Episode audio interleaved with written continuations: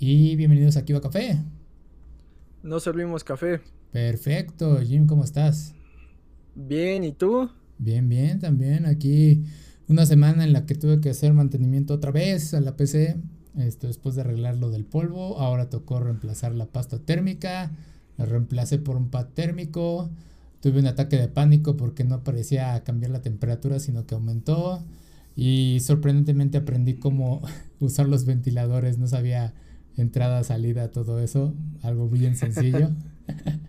y sí, ya, y de hecho agregué algunos y este, entonces ya está muy fresca la PC. Ya no creo tener que preocuparme por la temperatura en un buen rato. Entonces sí, fue de esas cosas que vas aprendiendo y que es de, ah, tener una PC es un tanto divertido en ese sentido. Es un pequeño rompecabezas. Esto está, está Mientras no te pongas a, a minar. Sí, no, no, y güey, o sea, estaba viendo la temperatura después de poner el pad térmico y acomodar los ventiladores y, y no, y tengo que no bajar la temperatura, sino que aumentó y fue de, uh, mi computadora fue hackeada y alguien la está usando para minar. y fue de, no, no, no, veamos. Sí, entonces ahí estuve haciendo prueba y error. Sí, estuvo cagado todo eso. Ah, ¿qué más? ¿Qué más? ¿Qué más? Pues nada, eso fue lo que, principal que estuve entretenido esta semana. No recuerdo haber visto algo interesante. Uh, ya acabó, pues digo, Fed, Peacemaker. Estamos. Uh, no vamos, creo que, a hablar de la noticia más importante de, del mundo actualmente. Está un bingo de eventos mundiales, pero. Uh, evitemos eso y enfoquémonos en lo divertido, ¿no? ah, muy triste lo que está ahorita sucediendo. Este, ¿Tú hiciste algo, Jim? ¿Te entretuviste en algo? ¿Viste algo?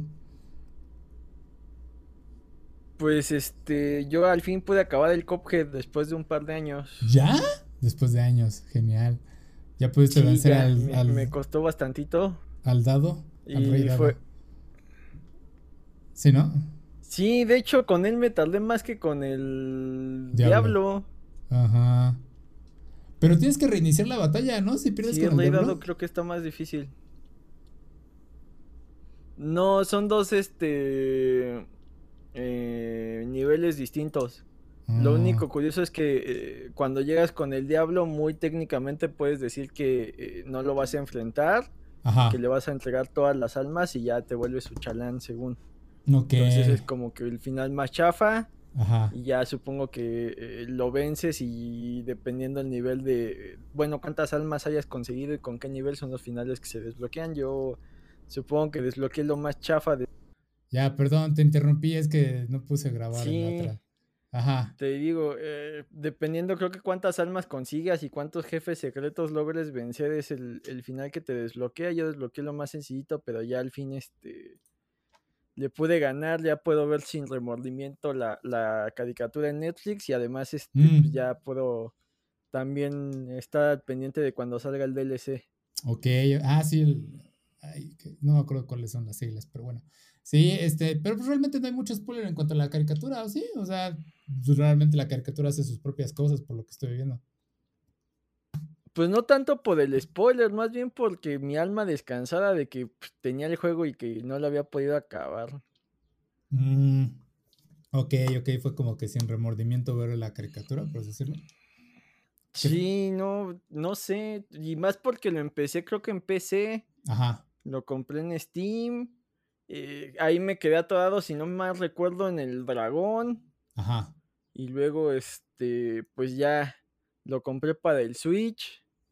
Y lo mismo, me había quedado atorado ahí en, en el Rey Dado un- unos añitos, o yo creo que un año, Ajá. más o menos. Ajá. Y, y ya, ya se logró la misión apenas. Pues lo que, eh, o sea, es la ventaja del Switch porque habías dicho que de repente lo jugabas cuando había una actualización de otros juegos. Porque, digo, muchos es de, a mí- o sea, en los, hace tiempo, en los noventas, todo eso, cuando un juego era muy difícil, pues uno de niño decía, güey, pues nomás está bien, cabrón. No lo pasabas y de repente lo barrías con el siguiente juego o algo así. Y ahí se quedaba, se te olvidaba qué, qué habías hecho, cómo jugarlo, ¿no? Pero tú mientras pues, no te rendiste y pues aprovechaste esos espacios para seguir jugándolo y no olvidaste cómo jugar. Nada más que uno luego así como que confunde los botones y dice, güey, creo que estoy disparando en otro juego que no es. Entonces está cagado. Sí, no, más cuando las configuraciones sí son muy distintas, porque hay algunos este, que tienen cierto estándar de con círculos ruedas, con este los gatillos atacas, algo así. Y hay otros que dicen, ah, para esquivar vamos a usar este otro que nadie más usa. Y es como de, ay, me estás alterando todo lo. Sí, es, lo bueno de que ya tenemos este, ¿cómo se llama? Eh, ya todos estamos en el entendido de que R1 apunta, o e, R, no, R2 apunta y el otro dispara el L2, ¿no? O era al revés, era al revés. Pero sí, o sea, es el chiste de que pues ya todos tienen que implementar eso porque si cambias los controles, pues luego, luego dices, oye, esto no funciona así y tienes que buscar las configuraciones de controles y si la tienen, pues ya la hiciste y si no, ya valió. Entonces, ah, se vuelve de esos temas que dices, güey, no mames, o sea, ah, quiero avanzar en el juego. Que luego hay botones que están mal puestos. Eh, por ejemplo, el Final Fantasy XV me acordé, me llegó. Es, por ejemplo, tiene la función de que puedes revisar cosas con el botón X, ¿no? En el PlayStation. Y este. Y, pero también en el mundo abierto el botón X sirve para eh, saltar. Entonces tú cuando querías llegar a revisar un letrero o hablar con alguien o revisar un objeto, normalmente presionabas el X antes de y saltaba el personaje y y te veías bien ridículo ahí saltando enfrente del objeto. Y incluso hay un cómic meme por ahí. Dije, sí, güey, o sea, está bien, está mal mapeado ahí el, el control. Pero algo que me gustó de, de, eh, Cuphead fue el tutorial, güey. Está muy bonito, está muy sencillo. El, o sea, te ponen como que tipo en una eh, hoja en blanco, ¿no? Y es como si estuvieras haciendo el storyboard o algo así. Y está el eh, Cuphead atravesando algunos obstáculos. Eso sí me gustó bastante. Que te explican de una forma muy sencilla los, los botones. Estéticamente es, un juego muy bonito y tiene muchos detalles ahí que valen mucho la pena. Desde eh, la animación de los mismos protagonistas es muy fluida. a muchas veces lo que pasa en los escenarios detrás. O sea, eh, por lo general los villanos tienen varias fases. Entonces, no sé, tú estás peleando contra el dragón y ves una perspectiva y en el momento en que cambia, este, ves que lo que ya lo venciste, por ejemplo, eh, en el fondo está apareciendo un detalle o cosas así. Entonces, sí, sí es un juego muy, muy cuidado en ese sentido. Sí, está muy atascado de varias cosas que suceden al mismo momento, ¿no? O sea, eh, la planta creo que es uno de los más sencillos, pero justamente como dices, el dragón y la que se convierte en aeroplano, ¿no? Entonces, también atacan con muchas cosas a la vez. Sí, sí, eh, llega un momento en que eh, al menos a mí me pasaba que había golpes que ya era imposible esquivar y acababas este o gastando la última para evitar ese golpe y a lo mejor no hacías tanto daño. Ajá. O este o ya sabías este, hasta qué nivel tenía, bueno, hasta qué fase del monstruo tenías que llegar sin daños para poder soportar los últimos embates. Ok, ok. Sí, pero lo genial de todo, la, ahora sí que la tendencia de eh, Cuphead es que este, se crearon ahí algunos videos así, fans de cómo eh, hacer, por ejemplo, versión eh, Cuphead de Dark Souls, ya en un video, hay uno también por ahí de este, Silent Hill 3, y capturan algunos detalles pues, de cada juego ahí de referencias, si estás familiarizado con el juego y dices, güey, nomás este momento, es esta pelea, etcétera, etcétera. O sea, está divertido cómo capturan y dijeron, güey, pues sí, quizás queramos un, un Cuphead en este estilo, ¿no? Bueno, que todos sean ahora Cuphead. Eh, también lo mismo sucedió con los Mario Paper. Hay uno, me encanta uno que es el Dark Souls en versión Mario Paper. Me encanta el arte que hicieron. Eh, no acuerdo cuál es el nombre del artista, pero está muy bonito lo que hace. Dices, güey, quiero jugar un Dark Souls con ese estilo. Así nada más. Que lo haga un fan o algo, pero lo quiero jugar. Ah, pero pues no, no, es de las cosas que van a suceder a, pronto. Pero bueno, entonces, este, pues si quieres ya con eso saltamos a, las notas. No, güey, acabo, ya me acordé que más vi, vi eh, Compadres en Netflix. Eh, apenas salió esta semana, creo, ¿no? La, película con Omar Chaparro. Este, espérame, déjalo, confirmo. Netflix. ¿Qué es este? Comedia acción, ¿no? Ya tiene como cuatro o cinco años. Ah, ¿en serio? Ah, sí, 2016. Ah, mira, yo pensando que era nueva. es que como la estaba anunciando. Ok. Ah, sí la vi, fue de... Eh, tiene de esas cosas que quieren abarcar muchas cosas y se olvidan del objetivo principal y cuando estás familiarizado con cómo se dirigen las películas es de, creo que ya sé cuál va a ser el giro de trama. Y sí, dicho y hecho, el giro sucede y es de... Mm". Y entonces ves a todos los artistas clásicos mexicanos, ¿no? Omar Chaparro, Adriano Uribe, está eh, Aileen, y no me acuerdo quién más ahorita de nombre, pero sí es como de... ese es todo el cast que tenemos en México, aparentemente. Y todos pues tienen que actuar con base al color de su piel también. Y es de... Mm", sí, sí, ese es el límite de lo que teníamos hace cinco años. Entonces, se medio se medio agradece que intenten algo distinto, ¿no? Que no sea una comedia romántica, pero eh, siempre se ve la mano de algún productor que dice, ah, es que métele esto, porque esto es lo que funciona y te acaban mostrando, este... Sí, hay muchas... Las mismas historias de siempre, los mismos clichés, los mismos chistes y eso es como que... Sí, hay chistes que, la gente dirigidos al público mexicano. Ya no quiere ver. No, pero deja tú que estén dirigidos al, público mexicano. O sea, por ejemplo, eh, Net, este, Amazon Prime te decía, no, pues eh, la del mesero, porque lo interesante es que trae a, Franco Escamilla. Dices, ok, están trayendo a alguien que sí hace comedia a un proyecto de comedia. Y ves su participación y todo se limita a repetir albures que llevan años existiendo en la cultura popular y dices, ay, como que si yo hubiera sido Franco, no hubiera aceptado participar en el proyecto porque ni quedo bien, ni me están explotando mi vena cómica. O sea, eh, siempre hay un productor. No sé, es que aquí el cine en México no existen guionistas. Según yo, son publicistas que son amigos de. Ajá. dicen, es que tengo esta idea fantástica. Que su idea es el mismo cuento, ya sea de Cenicienta, el mismo cliché romántico. Lo hacen mal lo dirige alguien que no tiene eh, timing de comedia, lo protagonizan actores que no saben hacer nada, tipo Miguel Rodarte, que todos sus papeles es hacer este acentos cómicos y acabas con la misma basura de siempre.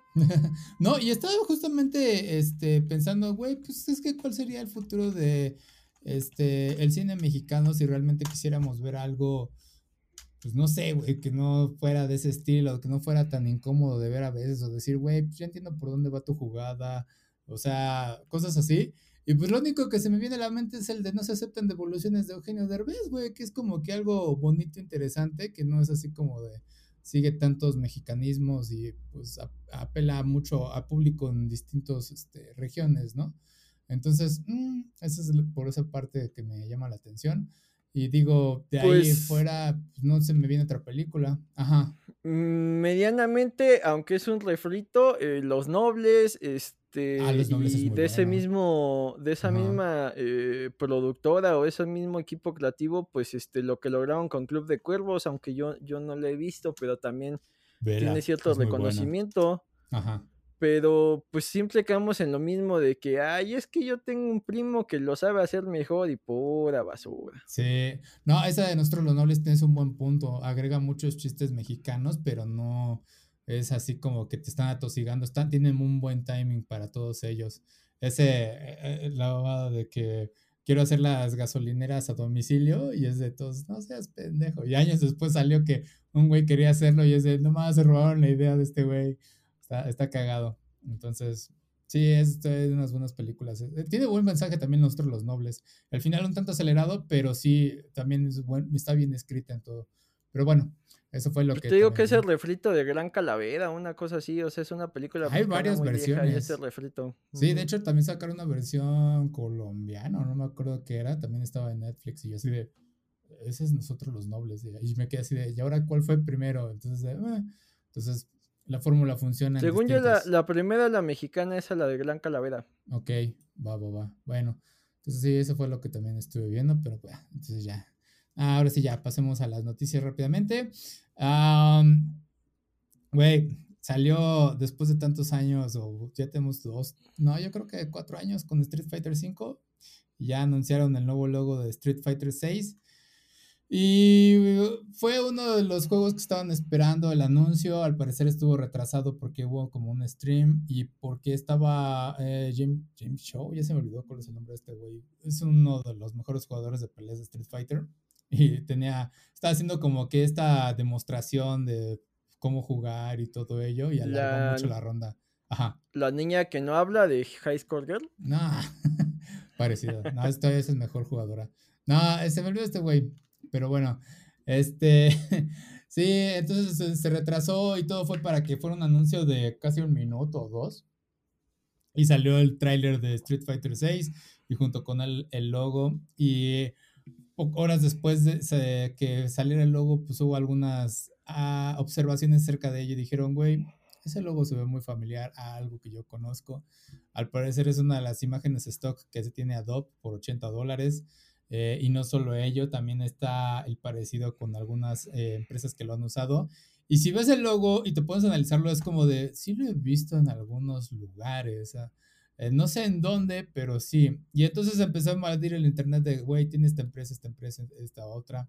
Este, y es de, ok, eh, qué sucede con el equipo de diseño de Capcom para lanzar este logo. Entonces fue eh, algo que llamó la atención y Capcom realmente no se ha pronunciado sobre ello, entonces se han quedado callados. Ah, ¿Viste el logo, Jim? Sí. ¿Qué te pareció? ¿Sabes a, ¿sabes a mí qué me recordó?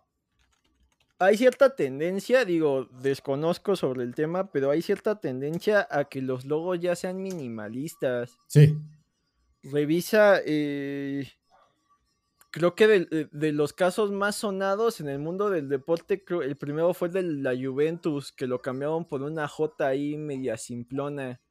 Eh, aquí en México creo que apenas cambiaron el del Monterrey, lo hicieron también más sencillo. Eh, se anunció el creo que el de River Plate que le quitaban ciertos elementos, el de Chivas también le quitaban ciertos elementos para hacerlos más minimalistas. Eh, la selección mexicana, la federación acaba de cambiar y quedó bastante feito la, la Está horrible. hay unos que, quedan bien, el del Monterrey se ve mejor. El de Chivas, este, creo que nada más le quitaron unas líneas de más, no, no hicieron tanto cambio, pero eh, pues esa es la tendencia. Ahora bien, eh, Sí, como dices, eh, es muy similar a muchos otros productos que se han hecho, pero pues ya eh, qué tanta su inspiración viene de que lo vieron ahí y no se acordaron, o qué tanto eh, se lo fusilaron, o, o, qué tanto nada más estaban siguiendo esta tendencia de, hacer todo más minimalista, porque sí, no, no, no se ve tan similar, la tipografía cambia pero son ligeros cambios, pero la esencia está, o sea, el hexágono, la forma de cómo se acomoda la S y la F, güey. O sea, sí hay ligeras líneas extras, pero si es de, güey, si los ves de lejos o a primera vista dices, es el mismo logo. O sea, son de esas cosas que es de, mm, no hay tanta originalidad, ¿no? Excepto que tiene seis notificaciones ahora Street Fighter por alguna razón. Entonces. Ándale. Es, pues que eso también, tal cual dices, este, ya hay ciertas iconografías que, que ya tenemos muy relacionadas, ¿no? Este, este número de la notificación o eh, el, puntito para saber que algo está conectado. Eh, el Teams, el Skype, el Messenger lo usaba. Eh, que ya todos son productos de Microsoft, pero vamos, este, en Facebook lo tienes, ¿no? Que tienes la imagen y abajo el puntito con el color eh, es, bastante interesante cómo en, el, en, el, lenguaje pictográfico actual, que ya, ya va más allá de, lo que se utilizaba, que era eh, indicar dónde estaban los baños en, una en un aeropuerto que fuera lo suficientemente claro sin importar de qué nacionalidad eras, lo pudieras identificar, pues ya eh, ha mutado, ¿no? el icono de guardar, que sigue siendo un disquete, a pesar de que ya nada se guarda en disquetes, o sea, los eh, niños pues ya no saben qué es tendencias De, de, diseño y, acá Street Fighter pues en teoría tendría que eh, creo que quiso simplificarlo para verse moderno pero se les olvidó que tendrían que transmitir que es, pues, es un juego de fregadazos ¿no? que, que es como que emoción y golpes y explosividad y los combos y es que hay algo Entonces, Este, no está feo no. si fuera de una marca pero para lo que representa, sí siento que se queda un poquitín corto. Sí, y o sea, sí tienes un buen punto en cuanto a que tiene que representar lo que es el juego, porque el logo de Street Fighter no se ha mantenido, o sea, se ha evolucionado ligeramente en sus trazos. O sea, si ves el primero, son más limpios, es como un trazado de alguien lo pintó con brocha, ¿no? Y de repente la brocha se vuelve como que un poquito más agresiva, hasta el 5. Eh, este, y o sea, es un buen logo el de Street Fighter el que tenía este, eh, pero sí es como de, pues se necesitan modernizar, como dices, simplificar todos estos logos. De hecho, hay un video meme de eh, Mr. Increíble llegando a la base de síndrome, cuando empieza a ver la muerte de los, de los otros supers, eh, reemplazan la imagen por este, de los supers por logos y cómo van cambiando los logos. Y sí, y es muy buena el, drama que ponen porque es así de, güey, vas viendo cómo evoluciona el Google Chrome, cómo va evolucionando el de Apple, el de varios, o sea, distintos logos. Y es decir, o sea, te quedas terrorizado de cómo pierden algunos la esencia. Uno sí los necesitaban, Apple lo necesitaba porque el original pues, era alguien sentado debajo de un árbol, si no me, equivoco, o sea, estaba muy complicado. Este, obviamente la manzana pues es más simple de, de, para mercadotecnia, ¿no? Pero sí es como Y, además, este, el detallito de la manzana que tiene un bite menos, una mordida menos, es como que. O sea, hay logos que, que, desde su nacimiento son fantásticos, ¿no? El, mismo de Amazon, que es una flecha que se relaciona con lo de los Amazonas y, y, a la vez la flecha que le da dirección, o sea, eh, el, escudo de Ferrari, ¿no? El, el, caballo, o sea, hay unos que le dieron al a, la primera y hay otros logos que pues ya necesiten retrabajarse y evolucionar. Y aparte, eh, lo que tiene el Street Fighter es que eh, sí ha ido un poco evolucionando conforme van evolucionando. O sea, su lore ha ido, se ha ido modernizando conforme se... es muy eh. Vivimos distintas tendencias, ¿no? Inclusive ha habido trajes de Chun-Li que le han cambiado para en, en teoría ser menos sexistas. Eh, la indumentaria de Ryu, Ken, este, el doggy cada vez se ve más moderno, entonces sí, sí han ido evolucionando y el logo también ha intentado reflejar lo que, lo que pasa en la época actual. A diferencia de juegos como el Zelda, a pesar de que hay un Zelda en cada generación, eh, pues su estética de que es atemporal y que es un cuento de hadas, sí tiene detalles eh, que obedecen a, tendencias de diseño más actuales, pero se mantienen ciertas, este iconografías y además pues cierto diseño en, el, mismo logo, ¿no? No cambia la tipografía, por ejemplo, porque representa eh, este, esta especie de, épica medieval.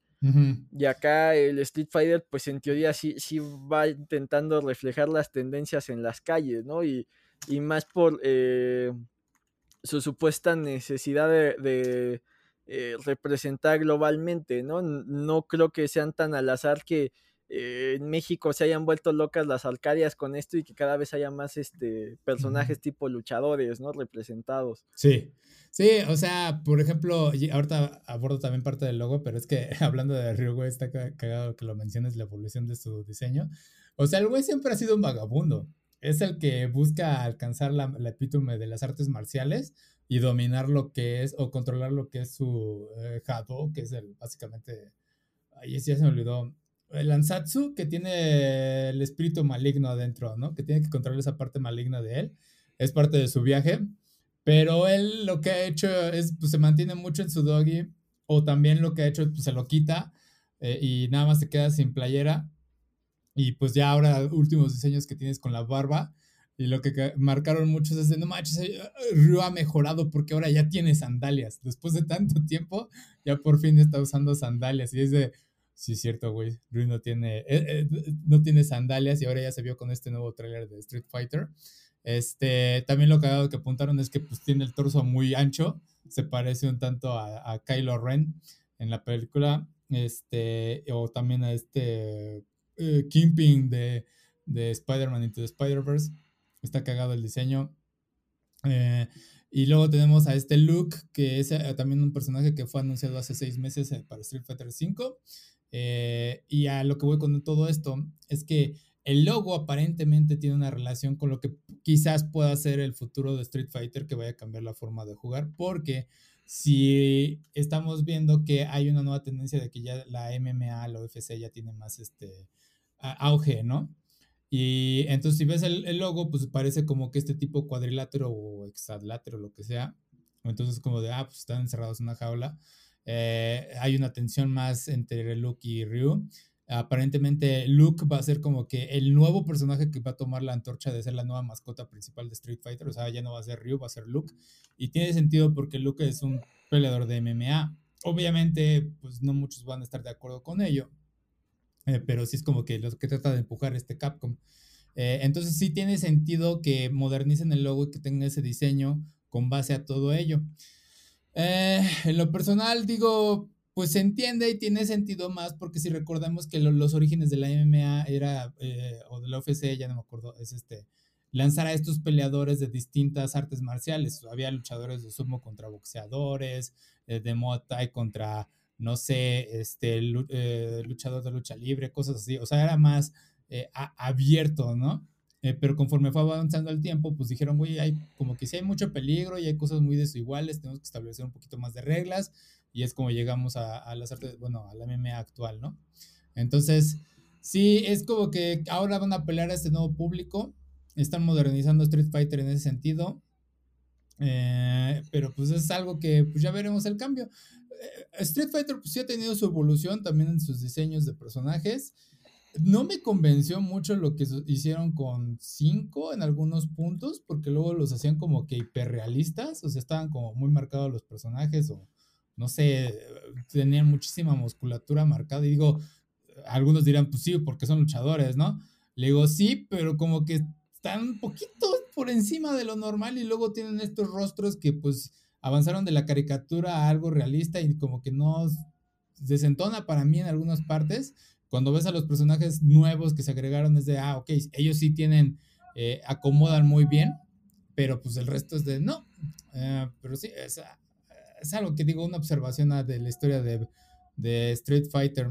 Y como dices, el lore es, interesante porque eh, el diseño de personajes es muy bueno, a pesar de que ahorita ya los tenemos marcados, pero si regresas de güey, son un tanto racistas, por así decirlo. Este, la gente de Brasil no es verde y lanza electricidad, lamento informarles. Este, pero sí es, es de esas cosas que está interesante cómo ha evolucionado. Por ejemplo, lo que me gusta mucho es la evolución de Sakura, porque Sakura es como que era la fan de Ryu y pues, de hecho su estilo es único, pero es similar al de Ryu. Al parecer lo copió de verlo en videos. Eh, pero ya actualmente en lo último que sacaron de la historia de ella en Street Fighter V fue de, güey, pues hacia dónde voy, ¿no? O sea, ya acabé de estudiar, voy a acabar de estudiar, voy a seguir el camino de, de ser luchadora, pero como que no estoy tan, no es lo mío, este, no puedo estar detrás de Ryu todo el tiempo y por eso es que tiene un cambio en su actuando, que ya no es la de estudiante, sino es como que una de estas trabajadoras de Pachinko, de las asistentes que están en los Pachinko. Entonces sí, eh, hay cosillas que me gustan de todo lo que hay en Street Fighter en cuanto a diseño de personajes. Pero bueno, ¿algo más que decir ahí, Jim? Pues está, está curioso porque eh, es el gran producto de Capcom, ¿no? Y, ya tenía años sin, lanzarse.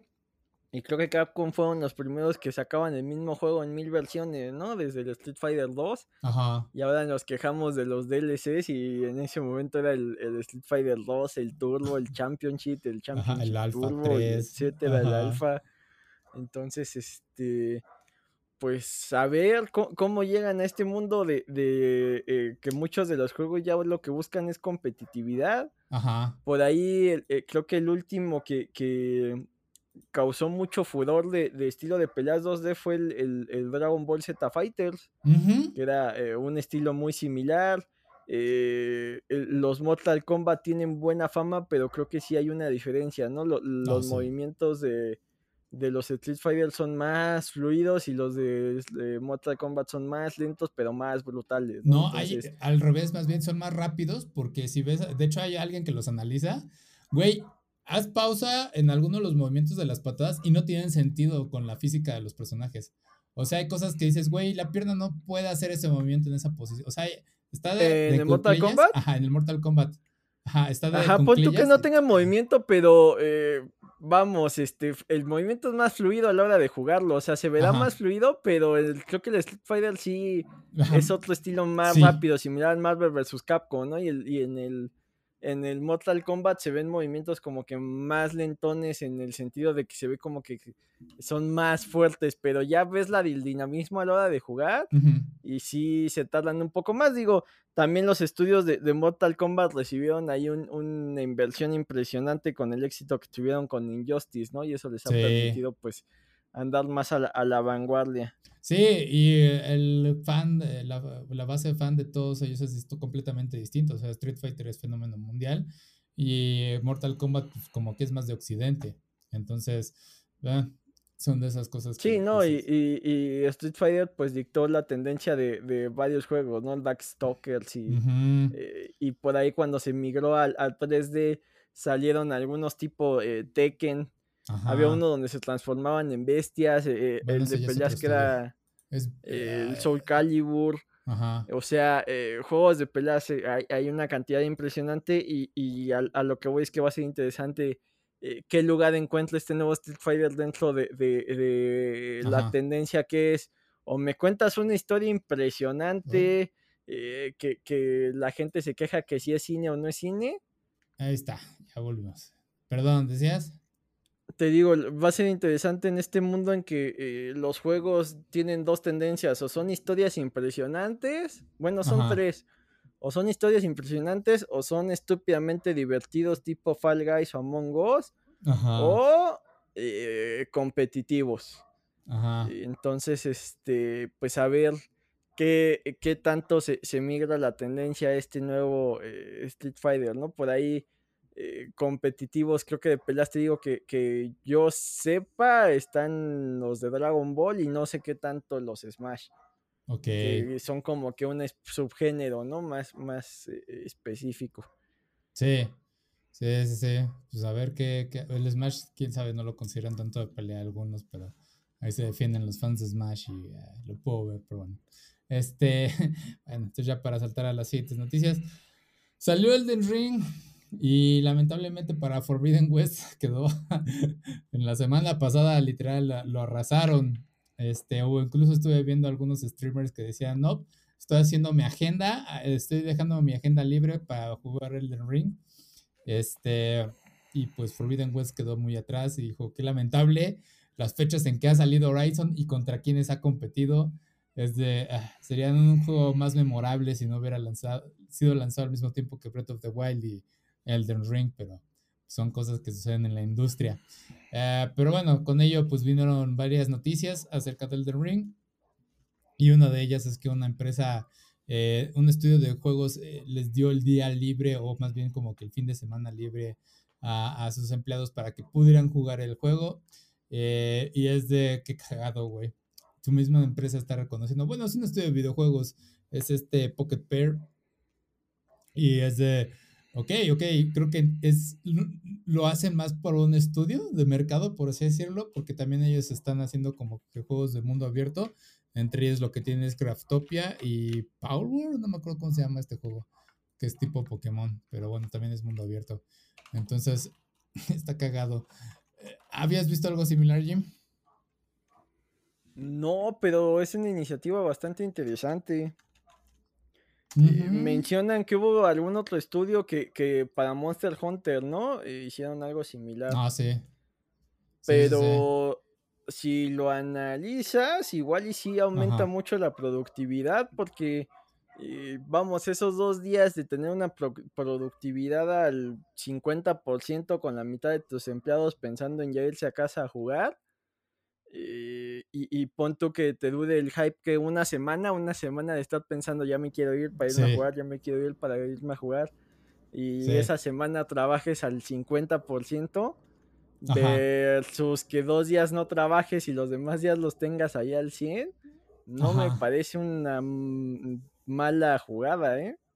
No, de hecho no, porque pensando en cómo tú inicias cada nuevo juego, eh, cuando tienes un nuevo juego que a ti te interesa, es de, Llegas a la intro, eh, pasamos al tutorial y te tiene enganchado pues mínimo 8 horas, ¿no? Eh, porque es la misma intro del mismo videojuego. Es te enseñamos cómo jugar, esta es la historia, este, conoce bien las mecánicas, familiarízate con ellas. Ya después de eso, ya entras en un periodo de que, ah, bueno, eh, pues ya me puedo tomar una pausa, ya puedo, este, ya me puedo despegar más de la consola porque ya sé cuál va a ser mi próximo objetivo, llegar a tal punto, ¿no? Y este, y sí, es algo como que con este tiempo que le están dando, porque fue como que viernes, sábado, domingo y lunes también le estaban dando. Y este, pues es como de, güey, pues ya te quitas las ansias de lo que tienes que hacer de, de entrar en el juego. Este, ya no estás, como bien dices, ya liberaste tu mente de que pues ya no es de, güey, güey, quiero seguir jugando, quiero saber qué sucede, no quiero llegar a tal punto. Ya es de, ok, ya hice esto, ya no estoy, es más, ya no estoy al pendiente de los memes, porque también es eso. Es ya, ya desde que ya tengo que evitar redes sociales, ¿no? Es de, ya puedo ver estas cosas en, el trabajo, ya puedo platicarlas con mis mismos compañeros. Eh, lo cagado es que sean todos los empleados, porque es así como de, pues estoy seguro que todos van a tener el Elden Ring, pero digo, bueno, se entiende. Si no todos lo van a hacer, pues bueno. Eh, los ejecutivos se tuvieron que quedar, pues es algo comprensible.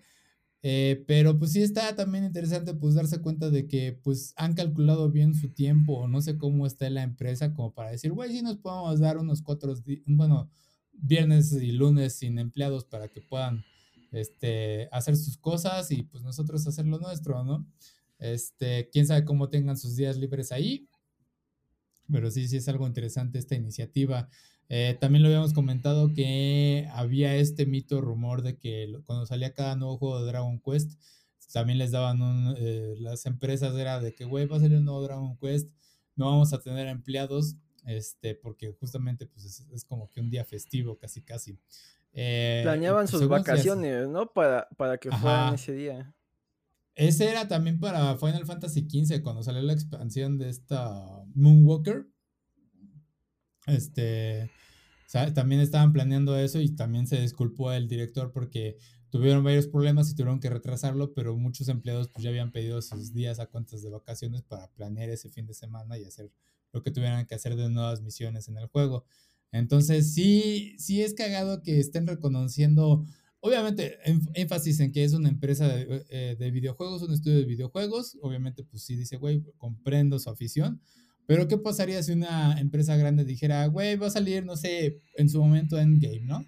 Eh, que dijeran, güey, el viernes ya se los doy, porque yo sé que van a ir al estreno y todos van a querer ver los trailers. Hubiera estado cagado que lo hubieran hecho. Entonces, ah, son esas cosas que dices ya, todos pues, vivimos en un mundo deja de eso, ¿no? El entretenimiento lo conocemos. Ajá. Eh, imagínate, yo sé que es fin de semana del Super Bowl y que es domingo, entonces el lunes no vengan. Que aquí había coincidido mucho con, con el, este, el día feriado de la Constitución en México, entonces este, parecía que, el feriado era por el Super Bowl, ¿no? O, o, la final del Mundial o ese tipo de eventos deportivos, creo que eh, causarían más ruido aquí en México, ¿no? Ajá. Como para provocar ese tipo de, abstencionismo. Ajá, pero eh, la diferencia obviamente entre el Super Bowl y un videojuego, pues es que el Super Bowl dura aquí a lo mucho dos horas y media, tres horas, y dependiendo de cómo se desarrolla el partido. Este, y se vuelve más como que una fiestecilla entre cuates. Entonces, este, el videojuego, pues es de, güey, pues está la consola, tú puedes seguir jugando y te puedes ir todo el día eh, ahí desvelándote lo que quieras. Eh, y pues obviamente pues los memes, ¿no? Porque cada experiencia se vuelve independiente. A diferencia de pues cómo terminó el Super Bowl. Porque muchas veces ya creo que a esas alturas el Super Bowl ya es lo de menos, el partido. Sino es más el medio tiempo y la comida. Y la comida es primero, el medio tiempo después, porque para muchos ha ido bajando de calidad. Y eh, incluso hay videos del último medio tiempo y es de los que tienen el asiento, o más bien acceso al campo fue de, pues no escuchamos nada, nada más escuchamos cómo está gritando la gente y las bocinas están atrás de nosotros. Este, o los que estaban arriba les tocó ver la parte trasera de los camiones y es de, ajá, nada más vi la nuca de Eminem, por así decirlo, y no vi nada del espectáculo. Entonces, sí, es más de, pues lo ves en casa, disfrútalo en casa, y lo mismo con el de Ring, el de Ring pues es la consola y es de, pues, güey, aquí lo puedo jugar las veces que quiera, lo que quiera hacer, bla, bla, ¿no? Entonces hay una diferencia entre ellos, pero sí es de... Que haciendo un paréntesis, a mí el show del medio tiempo eh, me, causa mucha risa porque eh, hay mucho fan del NFL que eh, para demostrar que son muy fans critican otros deportes, ¿no? Te dicen, ay, es que el fútbol está bien aburrido, más divertido el americano. Es que lo que quieras es bien aburrido, lo único divertido es el americano. Y si es tan divertido, ¿por qué necesitas meterle a medio partido un este concierto para que la gente lo vea? O sea, yo sé que sí son buenos juegos y que la liga y que no pero me da mucha risa que tenga esa contradicción. Yo, eh, o sea, entiendo que es para jalar público y eso, pero sí me causa mucho ruido que muchas veces lo deportivo pase a segundo término. Entonces, este, pues no soy tan fan de que se haga y también este me da mucha risa de que se quejan de, los shows y que siempre regresan al de Michael Jackson cuando se quejaron del de Eminem y es como de, a ver, el de Eminem hay más pirotecnia y más efectos que el de Michael Jackson. Que Michael Jackson sea mejor artista, a lo mejor eso es lo que a ti te gusta, no necesariamente el show. Los shows sí suelen ser muy espectaculares, lo que no te gusta es la música. Pero bueno.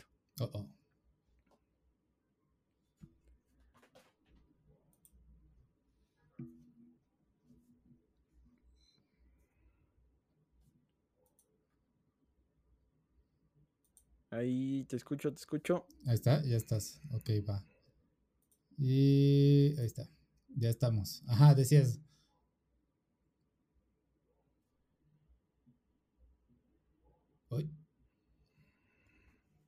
¿Estás, Jim? Sí, te digo, me, llama la atención como eh, el, espectáculo sobrepasa lo deportivo cuando debería ser al revés, ¿no? O sea, entiendo que sí funciona para vender y lo que quieras, pero eh, muchas veces queda de lado, ¿no? Te preocupa más eh, quién es la estrella que, que va a amenizar el partido más que quiénes son las estrellas de los equipos que están jugando. Sí, sí, o sea, ya poco a poco han salido los colmillos del Super Bowl para decir, es una, es básicamente marketing, ¿no? En deportes, o sea, no, es, ay, van a preparar el nuevo anuncio de el producto que quieras y justamente la mitad de tiempo. ¿Cómo les va a los jugadores? Es otro rollo, porque el chiste es que pues ellos están jugando, pero pues al fin y al cabo su, su cheque depende de toda esa publicidad. Entonces, mm, ese es al fin y al cabo el, el propósito del Super Bowl, ya, exacto, tiene que quedar. Es como un 14 de febrero deportivo, pero bueno.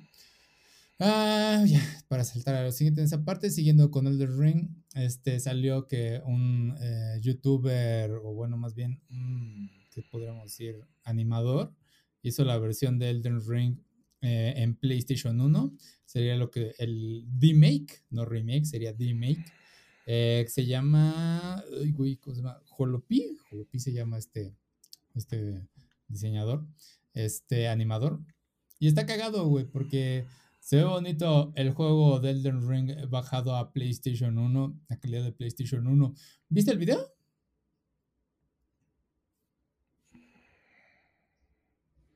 Sí, mucha nostalgia, ¿no? A, lo que se veía. Eh, me recordó un poco las animaciones del, Final Fantasy VII y el 9 que muchas veces las animaciones y los interludios, los intros se veían este eh, para la época se veían impresionantes y ya el gameplay realmente pues lucía un poco menos eh, espectacular, pero pues la historia y el modo de juego era lo que lo solventaba, ¿no? Eh, ya estamos en una época en que se empatan ambas cosas, ¿no? De, tanto el gameplay como la historia son impresionantes y los gráficos cada vez son más este, elaborados, ¿no? No necesariamente realistas, pero sí elaborados, ¿no? Eh, mencionabas el de Shifu la semana pasada que eh, tiene una especie de cel shading Y, para lo que es funciona bastante bien, ¿no? Se ve bastante bonito sin necesidad de este hiperrealismo que te trae eh, Horizon, por ejemplo. Ajá. Sí, eh, y entonces está cagado porque es en Final Fantasy, te lo vendían en las revistas y todo eso con las cinemáticas que veías en el Final Fantasy VII. Pero pues muchos ya cuando compraron el juego, pues se encuentran con estos personajes de bloquecitos y pues obviamente era la experiencia distinta. Sin embargo, eh, ya fue evolucionando, fue evolucionando poco a poco las gráficas de lo que veías en el PlayStation. Y este, de repente ya tenías, este, ¿cómo se llama? Eh, Siphon Filters, eh, Soul River, eh, Metal Gear Solid, y tenían todos estos, estos personajes super pixelados, este, todos cuadrados, poligonales. Y pues es una estética bastante bonita que hace marca como que, güey, me gusta este estilo de arte, eh, que es como que deja mucho la imaginación pero también a la vez es de, güey, lo ves ahorita y es de, pues, se ve horrible, pero es esta nostalgia, se amarra, se amarra esta nostalgia de que, güey, me gusta por lo malo que era y porque me conecta ese tiempo, porque muchas veces es de, güey, quiero este, ¿cómo se llama? No te quedan grabado tanto las cosas buenas, sino las cosas malas. Está muy cagado ese tipo de cosas, Pero sí, eh, básicamente amarran tu nostalgia a ver todo ese tipo de gráficas. Y entonces, pues hacer estos remake está coqueto, eh, pero pues ah, a ver qué, qué sale con esto. Eh, creo que ya te perdí otra vez. Ya, volvimos. ¿Dónde nos... ¿Te quedaste, Jim? Sí, sí, sí te escuché. está, está curioso cómo regresa esto de la nostalgia. Te digo que podría volverse tendencia. Eh, gráficas como las del Blasphemous, como el Dead Cells, que regresa esto del pixel art. Entonces eh, sería interesante ver juegos con, estética poligonal, pero ya con más punch. Entonces, pues eh, el ejemplo que, pusieron acá de, de remake del tráiler de, del Elden Ring, realmente sí tiene esta estética poligonal, pero ni los mejores estudios lograban esa fluidez de movimiento, ¿no? Ya, ya hay más poder de procesamiento actualmente, entonces sería bastante interesante que, retomaran esta idea para, para, juegos nuevos, pero con esa estética retro. Sí, sí lo he pensado, ¿eh? Varias veces. Eh, de hecho, estaba viendo Son of the Enders, el 2, y lo curioso es que son de esas gráficas de PlayStation 2 que supieron hacerlas tan bien que las puedes transportar ahorita y pues no se pierde la calidad, por así decirlo, porque las cinemáticas las hacen con animación, entonces no hay pierde realmente con ese juego. Eh, pero sí, por ejemplo, en el caso de, volviendo a Elden Ring, lo cagado es que, como dices, hay cosas que superan gráficamente lo que había en 1999 y todo ello. Pero lo bien que está hecho ese tráiler es que toman el tráiler de Elden Ring y toman la parte de la pelea al final y la pelea del final se ve horrible, güey, pero es de, sí, güey, capturaste perfectamente las limitaciones gráficas de ese momento. así se vería, güey. si quisieran hacer algo en ese momento, así de horrible se vería. Pero sí, estamos en esa época de que pues deberían explorarse más estos tipos de arte o arte viejo. Porque, por ejemplo, eh, hasta también hace unos meses salió eh, el anuncio de Jack Club Games, que es el que hizo este, Shovel Knight. Anunciaron un nuevo juego que se llama Mina de Hollower. Hicieron un Patreon y creo que el Patreon, la meta la superaron como tres veces. O sea, sí fue mucho lo que les, dieron luego, luego. Y si ves el, diseño del juego, el juego es lo que tienen mostrado actualmente. Se parece mucho a lo que era The Link's Awakening en, en el Game Boy. O sea, la estética es esa. Y dices, güey, pues, ¿qué, realmente va a ofrecer este juego? No sé, pero eh, la gente tiene muchísima confianza en Jack Club Games porque Shovel Knight tuvo muchísimas actualizaciones y no te pedía nada. O sea, no eran DLCs, güey. Era de, ah, compraste el juego en su inicio o después. Es de, ah, ¿qué crees? Tenemos una actualización. Ahora ya puedes jugar como Plague Knight. Ah, ok, ya puedes jugar como este otro caballero. Ah, también ya puedes jugar como Dead Knight. No me acuerdo, o Shadow Knight, no me acuerdo cuál era. Y tiene bastantes eh, cosas ahí agregadas eh, Shovel Knight que no te pidieron nada a ellos. Entonces, es un buen estudio y que ha sabido agarrarse muy bien de, la nostalgia. Entonces, pues sí, quizás en un futuro veamos un juego que tenga las gráficas similares a lo que sería un PlayStation 1 eh, o, algo similar, porque sí es cierto, hablando de ya, ya hay uno, hay uno que es más bien como el remake de Bloodborne, juego de PlayStation 4. Eh, por alguna razón Sony no lo ha querido sacar en PlayStation 5 o PC o lo que quieras, pero está atrapado en PlayStation 4. Y es un remake de la primera área del juego y está bien hecha. O sea, hicieron incluso, agregaron unas áreas nuevas, este, pero todo el juego tiene la estética de PlayStation 1, los enemigos y todo. Se juega como un juego de PlayStation 1 por todos lados. Eh, los botones también, o sea, hay limitaciones por todos lados de que lo que tenías en tu control de PlayStation 1. Este, y también agregaron varios filtros, porque tiene el filtro de la, de la TV este, tiene incluso el brillito, tiene un filtro para como si fuera VHS, VHS esté desgastado, que tiene las líneas. Está cagado, está cagado lo que hicieron, pero sí es de, hay como que a una pil para este, este tipo de juegos retros. O sea, quieren así de, güey, queremos capturar esa esencia y devolverla, ¿no? Pero ah, e, e, es bonito ver este tipo de cosas. Güey, sí, sí, sí me haces volver a esa, infancia, ¿no? O sea, está cagado, pero va. Este, ¿Algo más que añadir ahí, Jim? Pues está, está bastante interesante eh, el proyecto de este, de este chavo y, te digo, eh, ver cómo la tecnología cada vez procesa cosas más locas en, equipos más chiquitos, ¿no? Sí. Ha llegado un momento en que ese tipo de, de efectos se van a poder hacer desde un celular, ¿no? Y ya no desde equipos sumamente costosos. Sí, no, pues eso de que ya el o sea, ¿cuántas cosas ya puedes jugar en el Nintendo Switch? O sea, podría jugar todos los, juegos del PlayStation 1 fácilmente. Los del 2 quizás. Pero son cosas de ver. O sea, para eso va a estar el Steam Deck. que ya no alcancé la preventa. Nah, bueno, está muy cara esa cosa, pero está coqueta también a la vez. Ah, bueno, ya rápidamente para eh, apurarnos. Es. Ya salió última noticia. Este. Eh, fueron los DICE Awards, DICE Awards, así es así. Y estaba hablando el host, que es este Greg Miller. Y pues justamente en la intro. Y estaban hablando de la industria y todo ello. Y de repente Greg Miller empezó a decir algo. Y ese algo fue de, bueno, pues no debe haber abusos dentro de la industria. Y por ejemplo está el caso de Bobby Kotick y dijo ah, F Bobby Kotick y de repente dijo, no, ¿saben qué? Fuck Bobby Kotick. Y fue una reacción interesante porque su co-host fue como de, ajá, aplaudiendo y algunos así de, eh, o sea, como que estaba medio entre, está bien lo que dijo, no está bien lo que dijo, está un momento raro. Pero bueno, por fin alguien dijo lo que se tenía que decir dentro de la industria. Eh, está cagado todo lo que ya hemos hablado muchas veces de Bobby Kotick. Eh, también salió a la luz eso de que Microsoft pues empezó las negociaciones justo después de que comenzaron estas acusaciones de Bobby Kotick. Y sí es como que mm, Microsoft estaba al tanto de lo sucedido. Entonces, ah, ¿qué viste de ello, Jim? Pues de entrada que el artículo que me pasaste está curioso que los mencione como los Oscars de los videojuegos.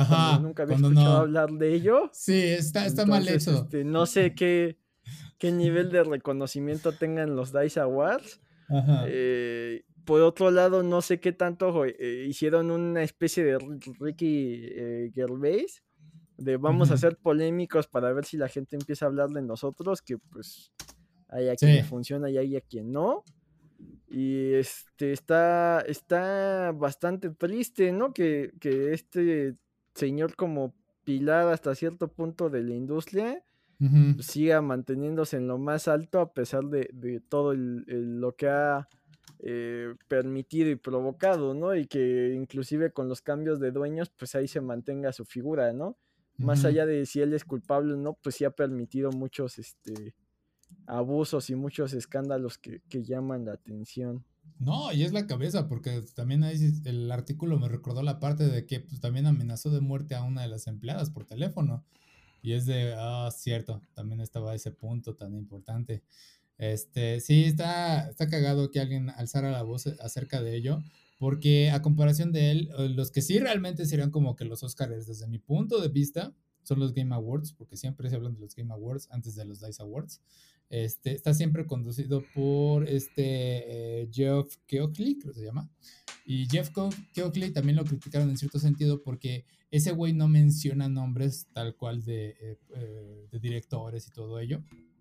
Siempre se enfoca como que en los estudios. Y creo que lo más que ha hecho fue llamar a Konami cuando sucedió su conflicto con Hideo Kojima cuando Hideo Kojima iba a ganar eh, uno de estos premios por Metal Gear Solid 5, eh, eh, Jeff salió y dijo, güey, realmente Hideo Kojima no está aquí porque Konami lo tiene retenido en las oficinas. Y todo el público fue de, ¿no? Y fue de, pues sí, o sea, nada más alzó la voz en contra de ese abuso de, por parte de Konami, pero no dio nombres de un director en específico, ¿no? Entonces, que este Greg Miller haya dicho, güey, específicamente Bobby Kotick fue de, ok, qué bueno, qué interesante. O sea, sí se ha hablado de ello, pero eh, poner un nombre tal cual es importante porque pues estamos hablando de la industria de los videojuegos y la industria de los videojuegos pues es distinta a lo que vemos en el cine y otro tipo de cosas. Eh, digo, no ves a alguien decir tal cual en una premiación de los Oscars eh, lo que sucedió con este, um, ¿cómo se llama? Que también estaba acusado de abuso sexual. Este, ahí se, me olvidó cómo se llama este cabrón. Pero bueno, ese actor, se me olvidó. ¿Actor o Ay, este. Ajá. ¿Te acuerdas? no, los eh, Harvey Weinstein, ¿no? El productor de, de, Tarantino, de muchas de sus películas. Ajá, ese güey. Sí, entonces, eh, lo bueno de la industria de los juegos que en cierta forma está en crecimiento, en desarrollo, es un desarrollo muy rápido, pero sí es como de, güey, estamos al tanto de que haya tantos abusos en, en Riot, en Ubisoft, en Quantic Dream, en este, pues, justamente eh, Activision Blizzard, en varios estudios, ¿no? Grandes. Y entonces es muy importante estar alzando la voz en todas estas cosas, decir, güey, no queremos ese tipo de conductas como lo que conocemos en Hollywood y demás. O sea, si la podemos erradicar y atender es de una vez y cortemos por lo sano, porque, güey, no está bien que se haga eso en, en este tipo de industrias, este, porque justamente muchos, bueno, también como en Hollywood, es de, pues tienen una pasión y es de, pues no queremos que esa pasión se vea afectada por ese tipo de abusos. Entonces, eh, muy bien, creo que por Greg Miller, eh, comentaba que sí lo había anticipado a, los productores sobre su anuncio, no tal cual le iba a decir que Bobby Kotick, pero sí iba a decir que iba a ser, me voy a hacer enemigos en esta, en esta aparición. Y dice que al final, eh, en vez de ser eh, regañado, pues dijeron, güey, qué bueno que hablaste de ello. Y es de, mm, sí lo puedo creer, pero sí me llama mucho la atención la reacción del público. ¿Viste el video? No, el video no, solo, solo leí la nota, pero sí está, está interesante. O sea, por un lado está bien que se alce la voz y, se señalen este tipo de casos, pero por otro lado no sé qué tanto fue más para eh, generar audiencia en estos premios que pues te digo que en mi vida había escuchado de ellos. Igual sí, ¿eh? Sí, sí, sí, porque sí fue la nota, te digo, los Dice Awards no es como que algo que yo escuche realmente. Fue de, güey, em, existían hasta que fue, hasta que vi la nota y fue de, ah, ok. Este, pues hubo las premiaciones, pero pues realmente las premiaciones creo que no llamaron tanto la atención porque pues otra vez este It Takes Two ganó ahora sí que el gran premio, el resto no sé. Ajá. Y fue de, pues es que realmente, ¿qué más vas a nombrar? Si los Game Awards fueron a, finales del año pasado, eh, pues ¿qué vas a nombrar de diciembre a febrero, no? O sea, mm, bueno, pero sí, eso fue lo que sucedió en eh, los DICE Awards. Ahora ya sabemos que existen porque al parecer llevan 25 años existiendo. Por eso creo que dicen sí es bastante tiempo. Ajá, ajá. Y yo así de, ah, ok. Entonces, mm, pues quizás sean los Oscars, pero no estamos tan informados en ello.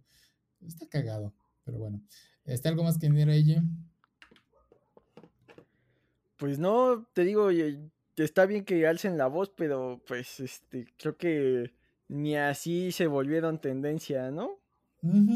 Eh, digo, si lo que querían eran ser tendencia, pues lo lograron en cierto punto, pero digo, lo importante es que ya se está haciendo ruido, más ruido de lo que ya se había generado, este, y pues ahora sí que haga que algún cambio dentro de la industria y haga temblar a algunas personas que están ahí afectándola. Pero bueno, este, ya para terminar, eh, Jim, ¿dónde te puedo encontrar? En Twitter como Jim Dosky, sigan los contenidos de Comics vs Charlos. Perfecto, me pueden encontrar con aquí en Facebook, Twitter, Instagram y YouTube. Y eso es todo por esta semana. Gracias por acompañarnos. No tengan un buen día, tengan un grandioso día. Nos vemos. Sale. Bye.